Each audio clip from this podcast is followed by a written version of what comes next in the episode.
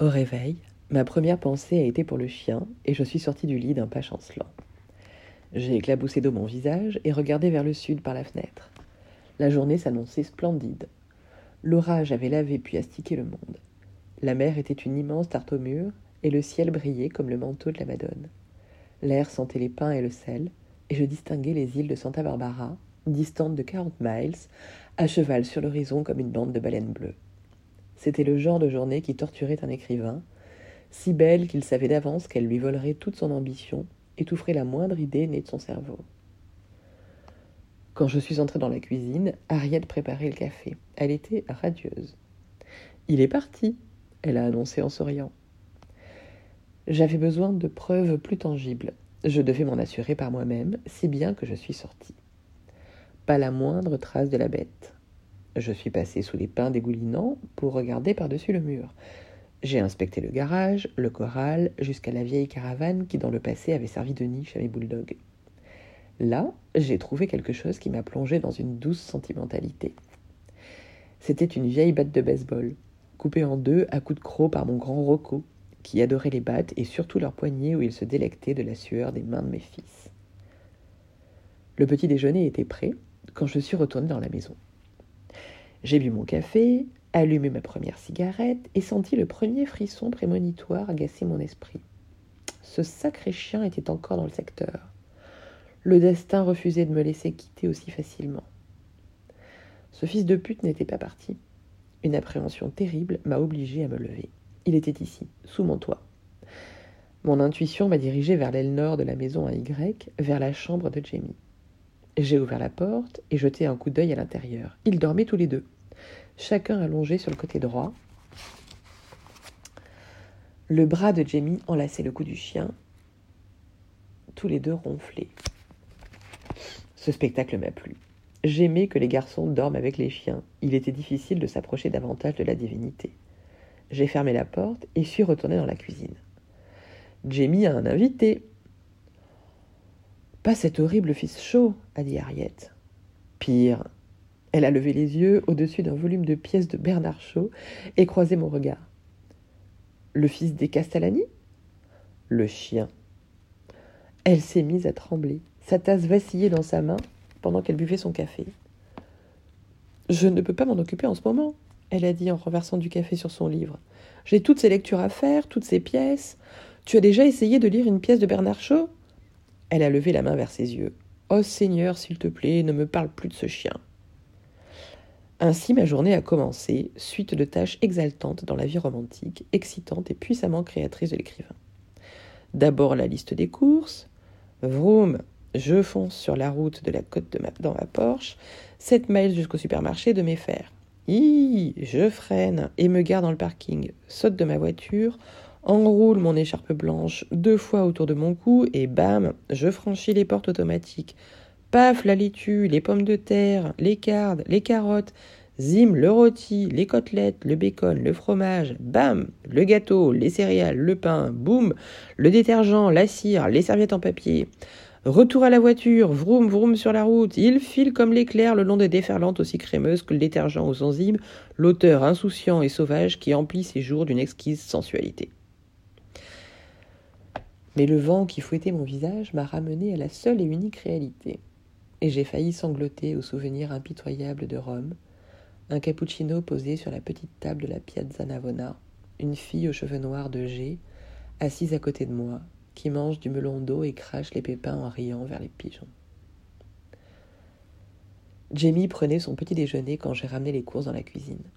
Le chien était couché à ses pieds. Il m'était maintenant si familier qu'il m'a semblé faire partie intégrante de la maison. Je vois que vous avez fait connaissance, j'ai dit. Ouais, il est ok. A-t-il déjà tenté de te baiser? Hier soir, il a bien failli réussir avec Rick. Il a essayé. Mais il est vraiment stupide. C'est pour ça que je l'aime. J'en ai marre des chiens intelligents. Jamie veut le garder, a dit Harriet. Rien à faire. Mais pourquoi? Parce que je suis fatiguée des chiens parce qu'il appartient déjà à quelqu'un, parce que je ne veux pas de lui à la maison. J'ai alors décidé de produire mon argument décisif. Au nom du ciel, pense un peu à ton père. Je ne peux pas travailler dans cette maison de fous.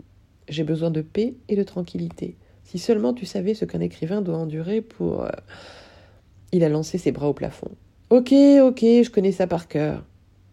Il a repoussé sa chaise, puis rejoint ventre à terre la porte de derrière en criant au chien Viens, stupide Le chien s'est aussitôt levé pour le suivre.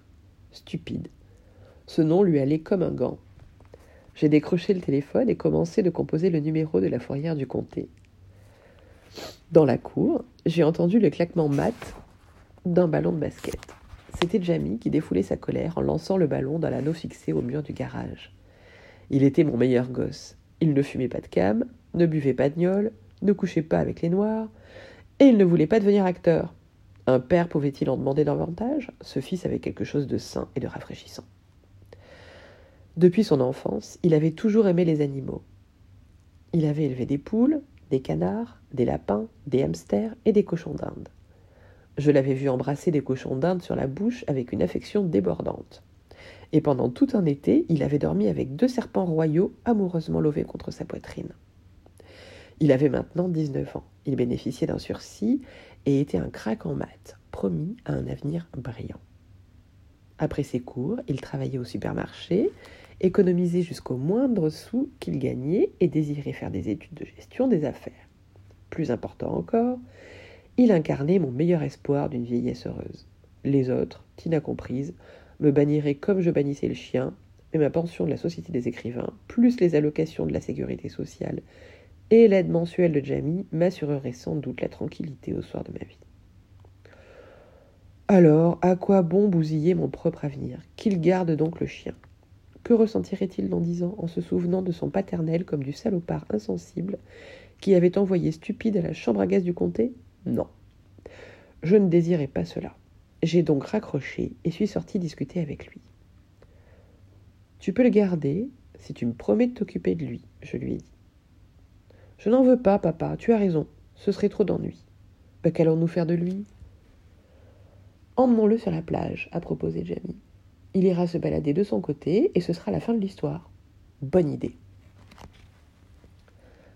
Le chien était couché dans un massif de lierre. Viens, stupide, j'ai dit. Il n'a pas bronché. Mais quand Jamie l'a appelé, il s'est levé immédiatement. Tout allait bien pour l'instant. Je suis entrée dans la maison pour annoncer notre plan à Harriet.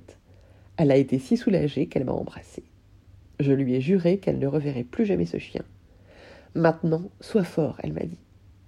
Pas de faiblesse de dernière minute. Tu me connais, l'homme de fer. Et puis, c'est la seule façon humaine de se débarrasser de lui. Il va décamper sur la plage et adieu stupide. J'ai rejoint Jamie et le chien devant le portail, puis nous avons commencé de descendre la rue. 400 mètres nous séparaient de la barrière qui menait à la plage. Il y avait des propriétés d'un acre de part et d'autre de la rue. Une maison sur chaque terrain, au moins un et plutôt deux chiens dans chaque maison. Point d'Hume était la ville des chiens, le paradis canin des Doberman, bergers allemands, labrador, boxers, Weimaraner, grand danois et autres dalmatiens. Un vacarme infernal s'est déchaîné quand nous avons descendu la rue. Elwood et Gracie, les boxeurs primés des Epstein, sont sortis comme deux flèches de leur allée et ont sauté sur Stupide avant qu'il n'ait compris ce qui lui arrivait. Ils l'ont fait tomber à terre. Hurlements, jappements, grognements ont empli l'air. Un tourbillon de poils s'est soudain créé dans la poussière du bas-côté de la rue. On aurait juré qu'il mettait Stupide en pièces, mais l'Akita a aussitôt repris ses esprits et contré ses assaillants, sa gueule d'ours ouverte aussi largement qu'une pelle. Gracie a poussé un hurlement de douleur, puis battu en retraite, entraînant la patte. Elwood, qui était sur le dos, avait planté ses crocs dans l'épaisse fourrure du cou de Stupide, dont il arrachait de généreuses poignées. Stupide l'a alors cloué au sol avec ses pattes et sa bouche caverneuse a plongé dans la gorge du boxeur. Mais il n'a pas blessé Elwood. Il se contentait de l'immobiliser en pesant de toute sa masse sur le boxeur. Alors la carotte a jailli, émergeant comme une dague orangée au moment précis où Madame Epstein, bigoudi, ouvrait la porte de sa maison et assistait, consternée à l'indéniable tentative de viol dont était victime sa fierté et sa joie. Saisissant un torchon à poussière, elle s'est précipitée sur le lieu du drame. Oh, Elwood elle a gémi. Mon pauvre Elwood elle a donné plusieurs coups de torchon sur le dos de Stupide, tandis qu'il essayait de planter son poireau. Mais son membre inoffensif glissait tantôt à gauche, tantôt à droite, fouillant parfois la terre, tant et si bien que sa taille diminuait peu à peu, pardon, tant et si bien que sa taille diminuait peu à peu, et qu'il a fini par disparaître. Alors seulement, il a libéré sa proie, le visage obscurci de, de stupéfaction, le dos fouetté du torchon à poussière. Indemne mais penaud, Elwood a bondi sur ses pattes, puis allongé pour, dernier, pour donner un dernier coup de croc dans le poil épais de stupide. Après quoi, il a détalé et rejoint Gracie à côté de la maison. Jamie et moi avons fait face à Madame Epstein. Zut, je vais boire un petit verre d'eau.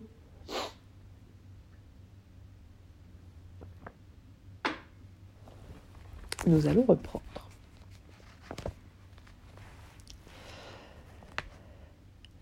Euh, indemne mais penaud, Elwood a bondi sur ses pattes, puis plongé pour un dernier coup de croc dans le poil épais de stupide. Après quoi, il a détalé et rejoint Gracie à côté de la maison. Jamie et moi avons fait face à Madame Epstein. Elle a haleté, furieuse et foudroyée stupide du regard. Mais qu'est-ce que c'est que cette saleté? Un Akita, j'ai répondu. C'est quoi? Un chien japonais. Des et maintenant ça? Vous pouvez donc pas avoir un chien civilisé? Ce n'est pas lui qui a commencé, Madame Epstein, a plaidé Jamie. Vos chiens l'ont attaqué. Mais comment le leur reprocher? Regardez cette horrible bête. Sa place n'est pas dans un quartier respectable. Avez-vous vu ce qu'il a fait à Elwood Langue pendante, le souffle court et couvert de poussière, Stupide s'était assis pour regarder Madame Epstein. Je vais le signaler à qui de droit? Elle a dit en repartant vers sa maison. Elle s'est arrêtée sur le seuil pour rappeler ses chiens. Elwood, Gracie, rentrez immédiatement. Ils se sont précipités dans la maison. Avant de fermer la porte, elle m'a gratifié d'un regard assassin. Nous nous sommes penchés au-dessus de Stupide, qui léchait ses pattes et se nettoyait après la bagarre. Une poignée de fourrure manquait sous son poitrail, mais il n'était pas blessé. Je lui ai asséné une petite tape admirative sur le ventre. Ce gaillard sait se battre, j'ai dit. Tu crois qu'il aurait fait le poids contre Rocco? Je n'irai pas jusque-là, j'ai dit. Mais il a mis deux boxeurs en déroute, il promet. Mais papa, c'est un PD. César aussi était PD, et Michel-Ange? Dommage qu'on puisse pas le garder. Ta mère en ferait une jaunisse. À mesure que nous descendions la rue, le système d'alarme canin nous précédait avec une parfaite efficacité. Le collet des hammers, les beagles hystériques des frôlés, le Doberman des Brochards, un concert de chiens petits et gros de part et d'autre de la rue qui protestaient contre l'intrusion de l'étranger sur leur territoire. Il le voyait entre Jamie et moi qui tenions son collier. Ils humaient l'odeur de la bête venue d'ailleurs. Sa présence scandaleuse les rendait foudrage. Certains rebondissaient le long des clôtures grillagées, d'autres battaient en retraite. Ils battaient en retraite dans des garages ou des porches, où il lançait à plein poumon des hurlements qui attiraient aux fenêtres des femmes et des enfants, lesquels se demandaient anxieusement derrière les rideaux quel monstre s'était aventuré à point d'hume. Langue pendante et tête haute, stupide appréciait ces marques d'attention à leur juste valeur, et tirait sur son collier comme un cheval pressé de s'élancer hors du portillon de départ. Quand nous nous sommes passés, quand nous sommes passés devant la porte de la maison des Bigelow, leur grand danois couleur fauve a bondi sur la clôture et s'est fendu de quelques aboiements asthmatiques. Stupide a retroussé les babines pour exhiber ses crocs blancs menaçants. Au-delà des bigelots, une dernière épreuve nous attendait avant d'atteindre la barrière métallique qui donnait sur la plage. Un ennemi sauvage trop formidable, à peine pensable. Pourtant, nous savions qu'il nous attendait juste après le virage. Il s'appelait Rommel. Son propriétaire, Kunz, était un cadre supérieur des cerveaux de la Rande à Santa Monica. Rommel, importation directe de Berlin, monarque en titre de l'Empire canin de Point d'Hume. Ce berger allemand noir et argent habitait la dernière maison de la rue et s'était arrogé la fonction de garde-barrière entre le quartier et la plage. Un chien terrible, un Gauleiter, doté d'un instinct peu commun pour repérer les inconnus et les, vagabonds, mais qui remuait toujours la queue à la vue d'un uniforme. Beau comme Gary Grant et féroce comme Joe Louis, le roi inflexible des chiens. mais selon moi, inférieur à Rocco, mon bulle terrier, abattu par la balle d'un assassin un an avant l'arrivée de Rommel. Alors que nous approchions du cul-de-sac, Rommel s'est présenté, le système d'alarme de ses sujets l'ayant averti de l'intrusion d'un homme ou d'un animal dans Cliffside Road. Aussitôt, mon cœur s'est emballé, et j'ai compris que cet affrontement était ma seule raison d'amener Stupide à la plage. J'ai regardé Jamie. Son visage était congestionné, ses yeux scintillaient. Le seul de nous trois qui n'était pas conscient de la menace imminente était stupide. Apparemment, son odorat était aussi médiocre que sa vue, car il plastronnait, sans voir Rommel, sa grande langue battant ses babines, un sourire béat sur son visage d'ours. Rommel avançait d'un pas furtif et menaçant, la queue tendue à l'horizontale, le poil légèrement hérissé. Brusquement, il a lâché un grognement terrifiant qui a mis fin au jappement et autres aboiements le long de la rue. Le roi avait parlé. Un silence angoissé régnait. Stupide a dressé les oreilles quand ses yeux ont découvert Rommel à trente mètres devant lui. Il a bondi en avant pour nous faire lâcher son collier et nous l'avons retenu quelques secondes avant de le libérer. Il ne s'est pas accroupi comme son rival Teuton. Non, il a marché vers la bataille la tête haute, le panache de sa queue fourni oscillant comme un drapeau au-dessus de son arrière-train. J'ai eu l'impression d'assister à un duel dans l'Ouest sauvage. Jamie léchait ses lèvres, mon cœur battait la chamade, nous nous sommes arrêtés pour regarder. Rommel a frappé le premier, enfonçant profondément ses crocs dans la fourrure de la gorge de Stupide. Autant mordre un matelas. Stupide s'est libéré, dressé sur ses pattes arrière tel un ours, utilisant ses pattes avant pour tenir le teuton à distance. Rommel aussi s'est dressé sur ses pattes arrière. Gueule contre gueule, ils ont essayé de se mordre. Morocco, spécialiste des bagarres de rue, les aurait étripés tous les deux s'ils avaient employé cette tactique contre lui. Mais Rommel était un adepte du combat sur deux pattes, dans le strict respect des règles, pas de coups bas, pas de morsure au bas-ventre, la gorge comme seule et unique cible autorisée. Il a frappé plusieurs fois, mais sans pouvoir s'accrocher. À ma grande surprise, Stupide ne mordait pas. Il grondait, ses mâchoires claquaient. Il rugissait pour régaler les, les rugissements de Rommel, mais de toute évidence, il voulait seulement se battre et pas tuer. Il était de la même taille que Rommel, mais son poitrail était plus puissant et ses frappes et ses pattes frappaient contre des massues. Après une demi-douzaine de charges, le match nul semblait inévitable et il y a eu une pause momentanée dont les chiens ont profité pour se jauger. L'alerte Rommel était immobile comme une statue, tandis que Stupide s'approchait de lui et commençait à décrire des cercles autour du berger allemand. Rommel observait cette manœuvre d'un air soupçonneux, les oreilles dressées. Selon toutes les règles du combat de chiens classique, on aurait dû s'en tenir à un match nul. Les deux animaux regagnant leurs pénates respectifs avec leur honneur intact. Mais pas stupide. Vers la fin du deuxième cercle, hmm, pardon, mais pas stupide. Vers la fin du deuxième cercle, il a soudain levé les pattes vers le dos de Rommel. Touché C'était un coup fantastique, sans précédent, osé, humiliant et si peu orthodoxe que Rommel s'est figé sur place, incrédule. On eût dit que Stupide préférait batifoler plutôt que lutter. Ça a jeté Rommel, ce, noble chien qui croyait au fair-play, dans une confusion terrible. Alors, Stupide a révélé son but incroyable. Il a dégainé son glaive orange en, bondissant sur le dos de Rommel.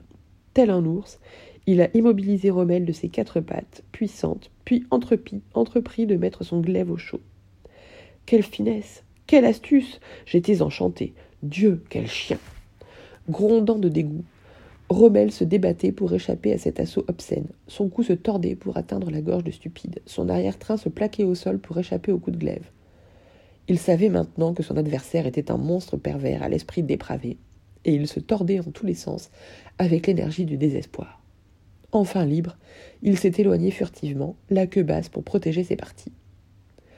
Stupide gambadait autour de lui pendant que Rommel battait en retraite vers la pelouse où il s'était couché en montrant les crocs.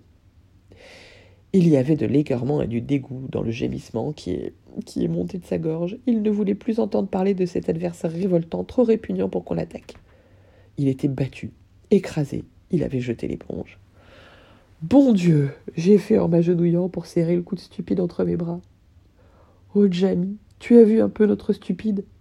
Jamie a saisi son collier. Éloignons-le avant que ça recommence. Ça ne recommencera jamais. Rommel est fini, à ratiboiser, mais regarde-le.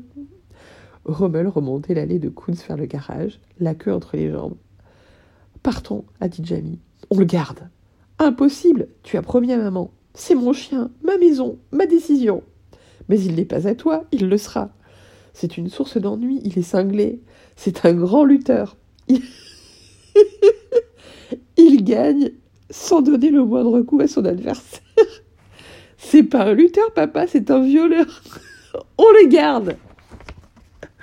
Mais dis-moi pourquoi Je ne suis pas obligée de tout te dire.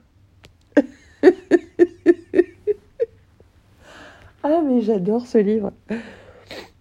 Pardon. Nous sommes revenus sur nos pas, stupides entre nous, sous un feu roulant d'aboiement. Je savais pourquoi je voulais ce chien. C'était clair comme de l'eau de roche, mais je ne pouvais le dire à Jamie. Ça m'aurait gêné. En revanche, je pouvais me l'avouer franchement.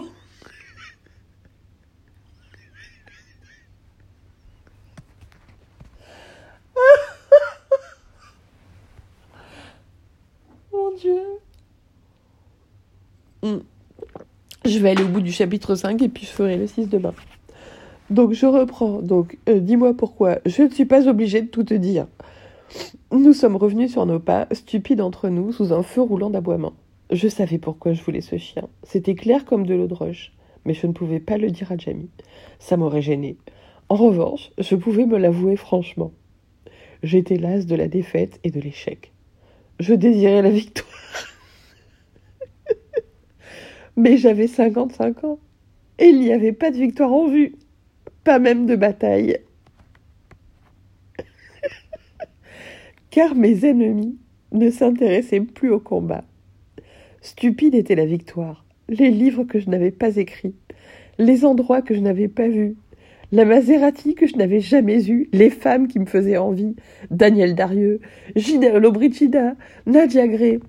Stupide incarnait le triomphe sur d'anciens fabricants de pantalons qui avaient mis en pièces mes scénarios jusqu'au jour où le sang avait coulé. Il incarnait mon rêve d'une progéniture d'esprits subtils dans des universités célèbres, d'érudits doués pour apprécier toutes les joies de l'existence. Comme mon bien-aimé Rocco, il apaiserait la douleur, penserait les blessures de mes journées interminables, de mon enfance pauvre, de ma jeunesse désespérée, de mon avenir compromis. Pardon. Oh là là là là. Je suis censée lire, pas rire. Il était un chien, pas un homme.